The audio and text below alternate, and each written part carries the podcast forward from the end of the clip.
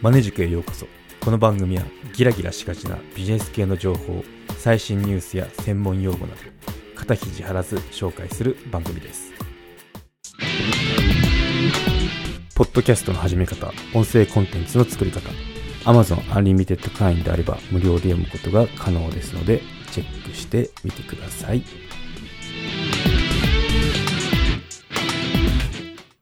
はい今回は感情が顔に出た方がいいのか悪いのかについて話をしようと思います。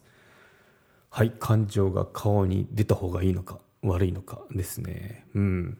なんか怒ってるとか、まあ、顔に出るタイプだよねとかよく言われる人もいると思うんですけど、まあ私もそのタイプなんですけど 顔に出るタイプですねって言われるんですけど、まあそうかなと思うんですけどね。うん、まあそれについて、あの、私の考えを言ってみようと思います。はい。うん。まあいいのか悪いのかですね。はじめに。まあ、私の考えだと、まあ二択、これちょっと条件付きで2つパターンですけど、まず最初ですね、2択であれば、いいのか悪いのか、イエスかノーかどっちか言うてみって言うんであれば、イエスですね。うん。出ていいと思います。特にビジネスは。うん。なんでかっていうと、周囲が分かりやすいからですね。そう。結構言わないと気づかないもんなんであとまあ構ってもないんで意外とこの他人っていうのは。そうどうでもいいんで、うん、なんかあこの人今怒ってるんだとか部長怒ってんだとか分かった方が周りもこうあのなんだろう。余計な詮索ししないでいいしあとまあまあ、気を使わなきゃいけないパターンってあるじゃないですか。怒ってる人に対して普通になんだタメ口とかなんか慣れ慣れしくしたら あの余計怒っちゃうじゃないですか。っていうのもあってそれを避けるためにも俺今怒ってんだとかあの嬉しいんだとかいうのは分かりやすい方がビジネスをする上だとあのいいと思います。特にこれ内々の話だと、うん、中中のその社内だったら絶対そっちの方が分かりいい性格の方がいいですね。私もそうでしたもんね。あのやっぱあの上司とかが感情、まあ、起伏激しい人はそんなにいないんですけどなんかたまにこうやっぱ一緒にいると盛り上がる時ってあるじゃないですか。怒起こるような出来事に遭遇したとか。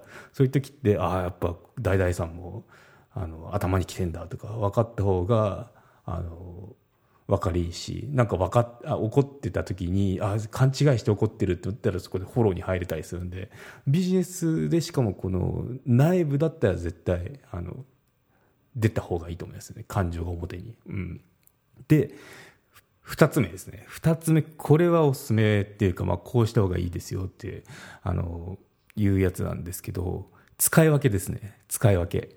あの感情が分かった方がいいよっていうような、あの時特にその、まあ、さっき言った通りうちうちだったら分かった方がいいんですけど逆だ。分かっちゃいけない時ってあるんですよね。交渉事とか。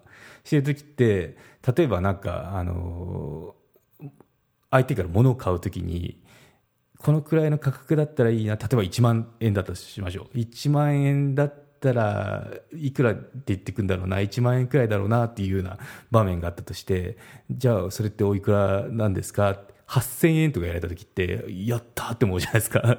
そう。8000円って来た時に、あのー、よしって顔に出ちゃうと、もうそこで、その、交渉ってできないじゃないですか。もうその価格をあの受け入れるしかないわけで。じゃなくて、8000円って言われても、その表情に出さずに、もうちょっと勉強できませんかねみたいなことを言って、じゃあ7500円もこれ以上無理ですとか相手が言ってくれたら、まあちょっとその、有利っていうか、あ嬉しいですよね。うん。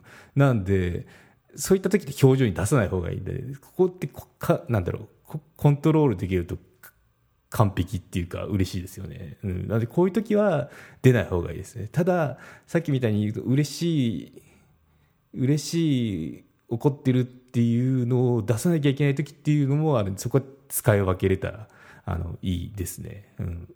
そう。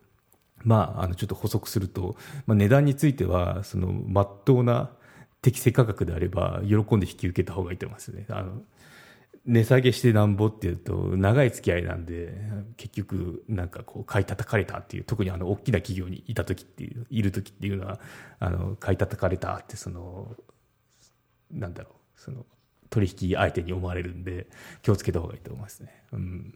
そう適正価格。そそのためにはこう相場感とか知っとかなきゃいけないですけどね、うん、なんでまあ全然こうなんだろう今まで扱ったことないものを例えばソフトウェアとかいうのを取り入れる時っていうのはど大体どのくらいの価格帯なんだろうっていうのはあらかじめ知ってた方がびっくりしないですね。うん。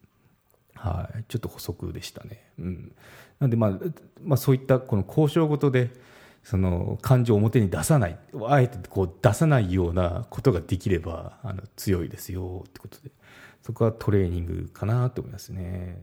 ですね。まあこれって結構あの慣れていけるものなんでもともとの素の状態がその顔に出るタイプだったってもうなんだろう、まあ、ポーカーフェイスですよねポーカーフェイスできるようになるんで、まあ、その経験とあと知識があればあの大丈夫になってきますね。この表情に出なくなりますね。うん、やった嬉しいとか。そう。あとは、そうですね。結構、その、顔に出やすいタイプだよね、とか言われてたら、チャンスだと思っていいと思いますね。そう思われてるんであれば逆つけるんで、その、実は、その、コントロールできる スキルがあったら、あの、彼は、あの、なんだろう、顔に出るタイプだからとか言って、結構相手油断してるんで、だいぶ使えますね。うん、そう。なので、やっぱこう、決め、レッテル張りはいけないですね。レッテル張りしてると、その瞬間にその、あのレッテル張りしてる人は負けだと思ってもいいと思います。うん。なぜかっていうと、真実、バイアスがかかって、真実を見る目が、あのうまく働かないからってあの思いますね。思いますねって言ってそうなんですけど、うん、と思いました、うん、結構。なんかこうバイアスかかって物事見てんなって思っててひょんな動きになるわけですよね。こっちが。そのなんだろう。その相手が私のことに対してこう思ってるっていうのとは違う動きをした時って多分寝耳にウォーターくらいになって びっくりしちゃうと思うんですよね。うんなんで、まあ、そうならないようにこうレッテル人にはこうレッテル貼らないっていうのが一番いいですねそのありのままを見るとこいつ嘘言ってんのか本当のこと言ってんのかとかこうあの事象ですね物事の事象をそのまま見るっていうのも大事ですけどちょっとこれはテーマと離れるんで あのまた別の機会に話をし話がなんていう話す機会があったらしてみようかなと思うんですけどね。うん。そう。今日のテーマなんだっけ？そう。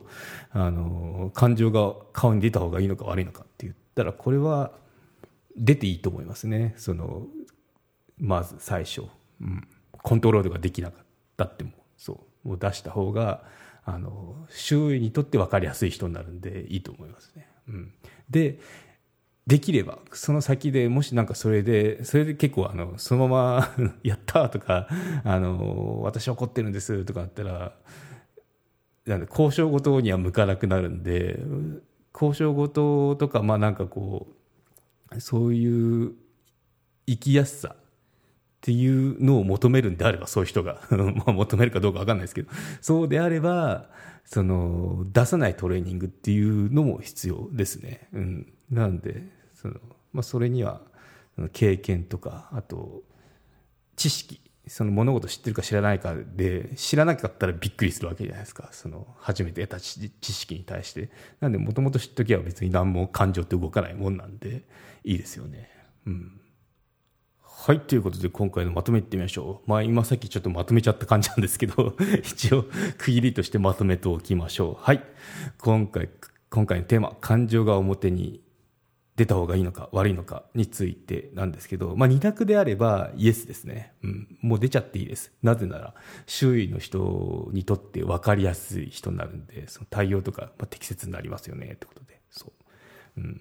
まあ、ポーカーフェイスで、こう、手の内を明かさないっていうのが一番怖いですよね。何考えてるか分かんないっていうのは、まあ、正直不気味ですよね。うん。そういうふうになるよりかは、感情が出てた方がいいんじゃないかなって思いますね。はい。で、二つ目。とはいえ、とはいえですね、うん、使い分けれる、使い分けれればベストですよっていうのをシェアしましたね。うん。そう。